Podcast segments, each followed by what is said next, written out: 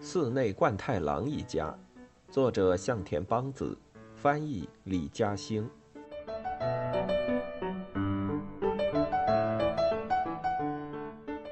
初恋，你看你不好好的夹住，读书都不准了。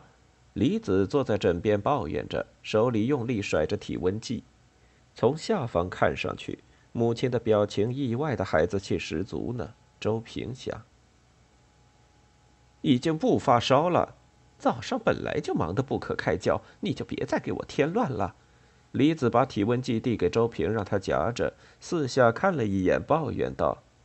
哎呀，真是乱死了！说完便开始收拾起来。周平患了热感冒，烧虽然退了，但仍然感觉全身关节酸痛，也没有胃口。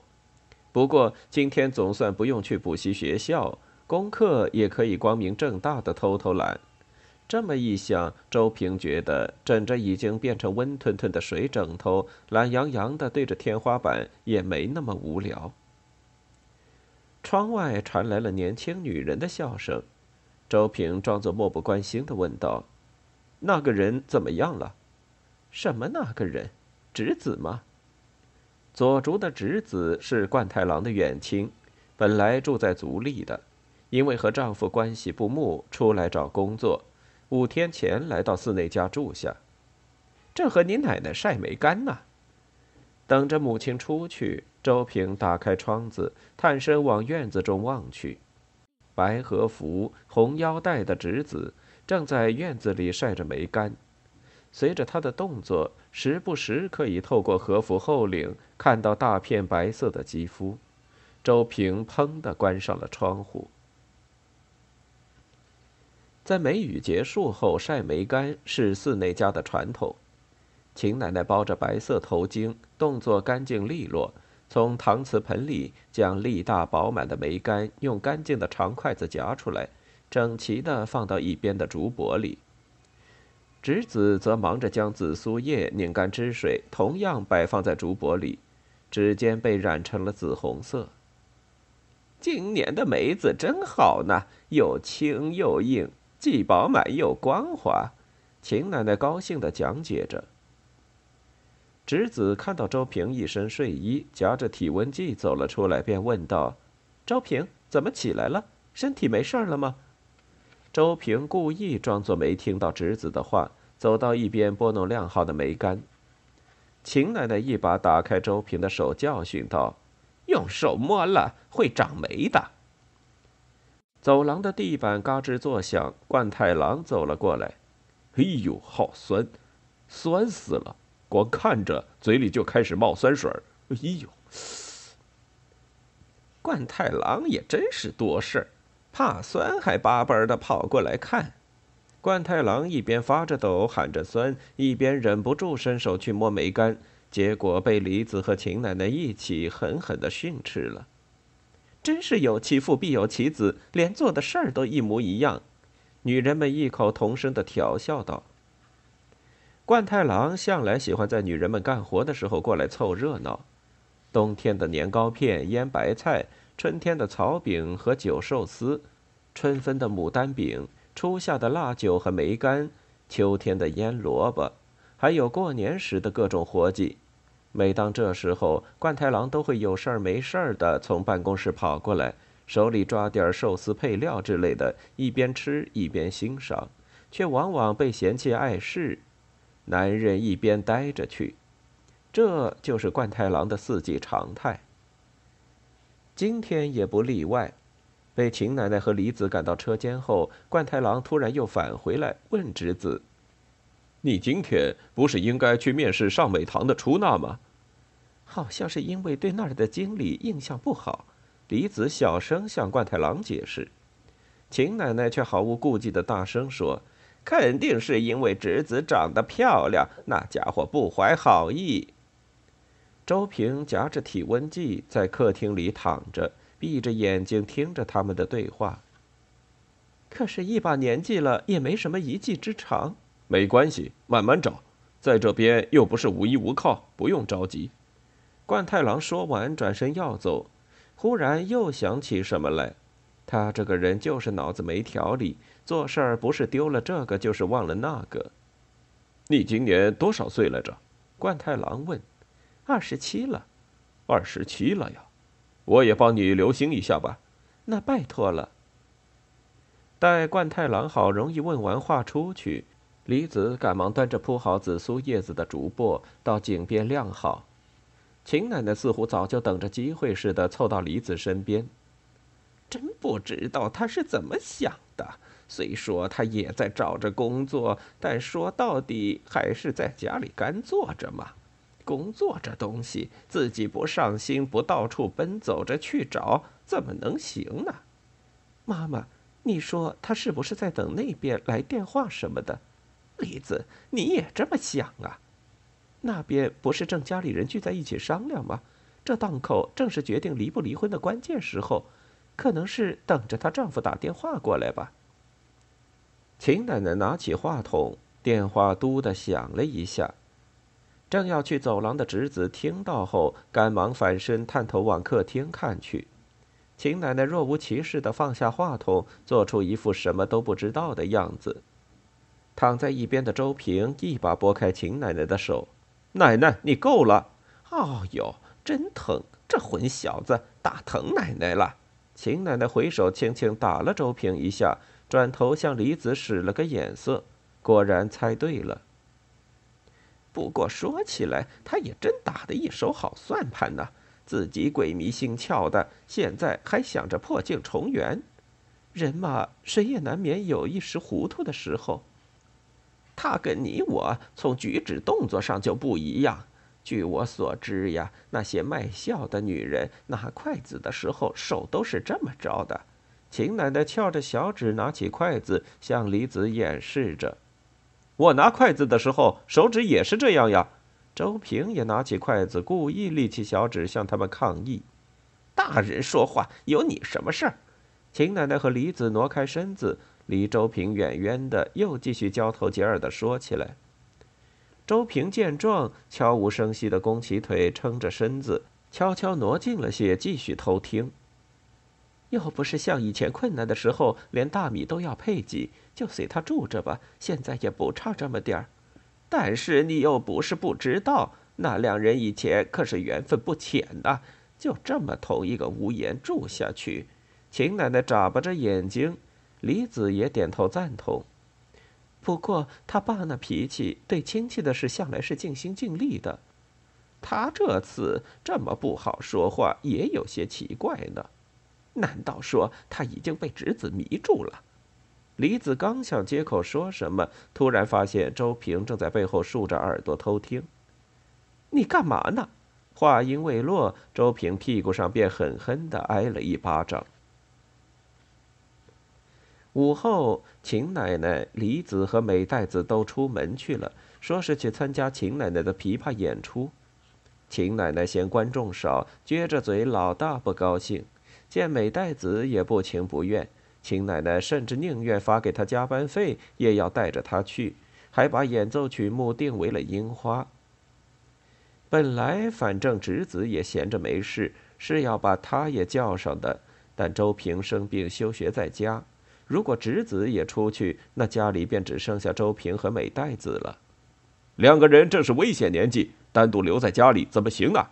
冠太郎冲李子吼道。大白天的能有什么事儿？真有什么事儿就晚了。那就拜托侄子留在家里好了。侄子在家，周平也能轻松些。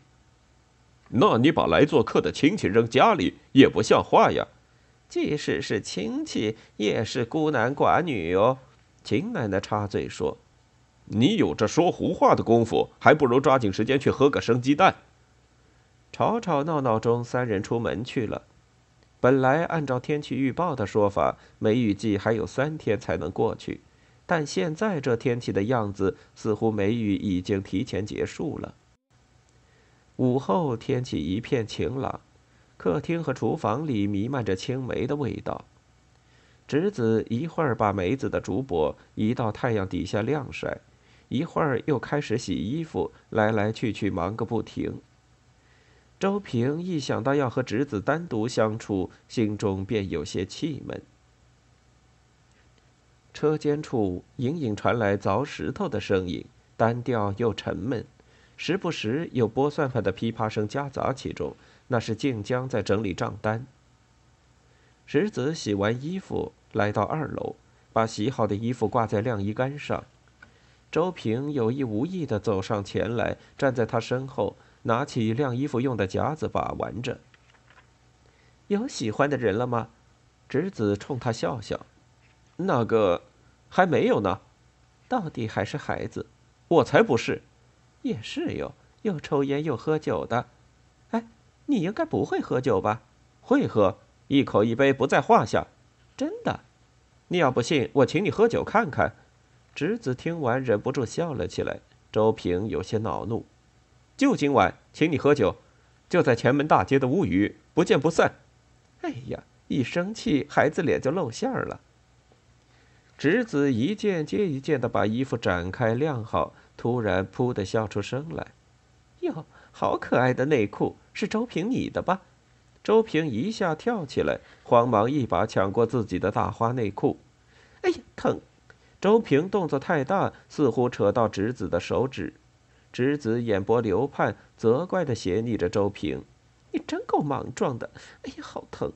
说完，把被紫苏染红的指尖放入口中吮吸着。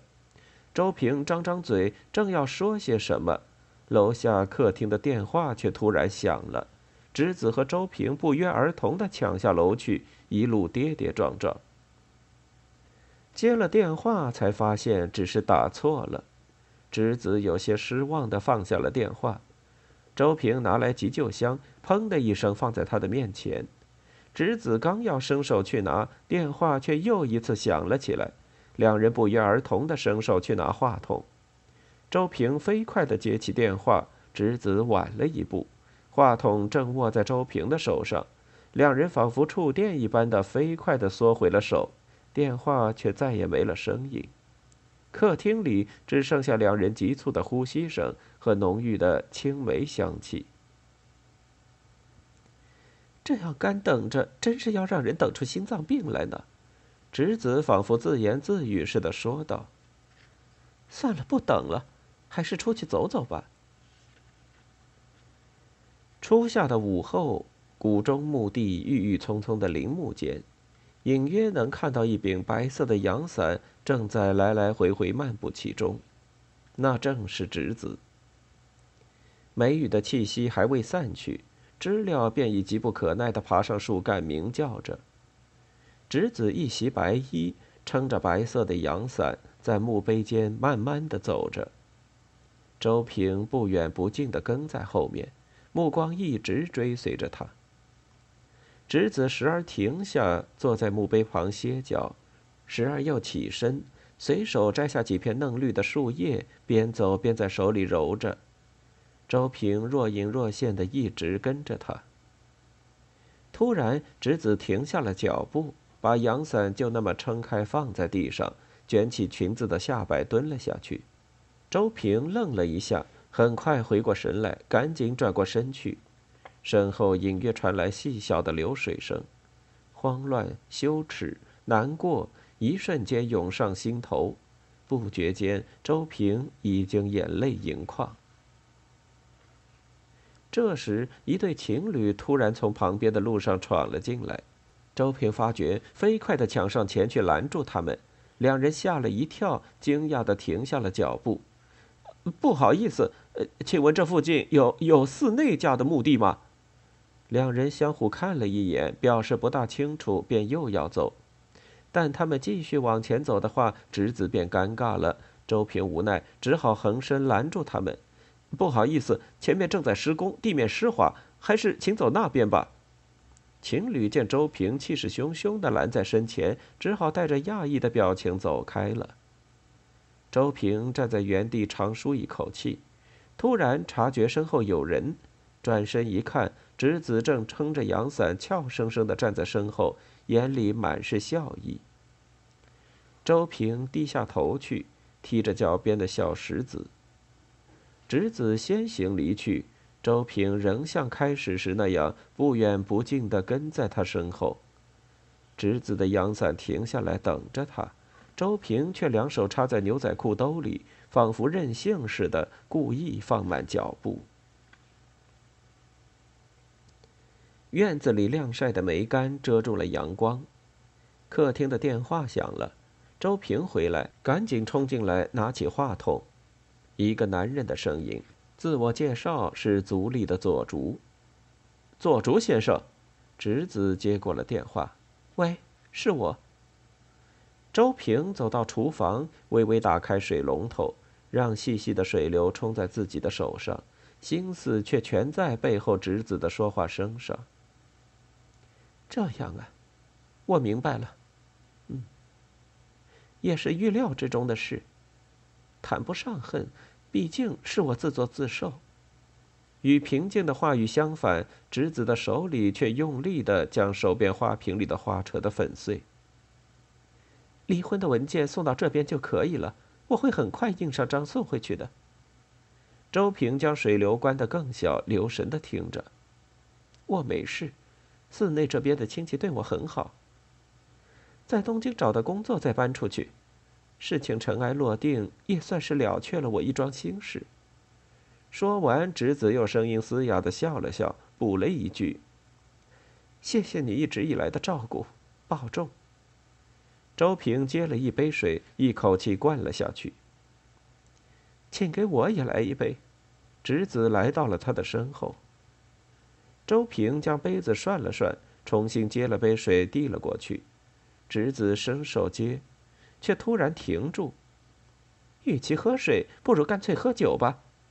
是想痛痛快快的喝一场，忘掉过去的烦恼，然后轻装上阵吗？周平找来一瓶酒，给侄子满满倒了一杯。侄子另拿了一个杯子塞给周平，满满的倒上酒。然后，栀子染成淡红的指尖紧握着酒杯，和周平重重的碰了一下。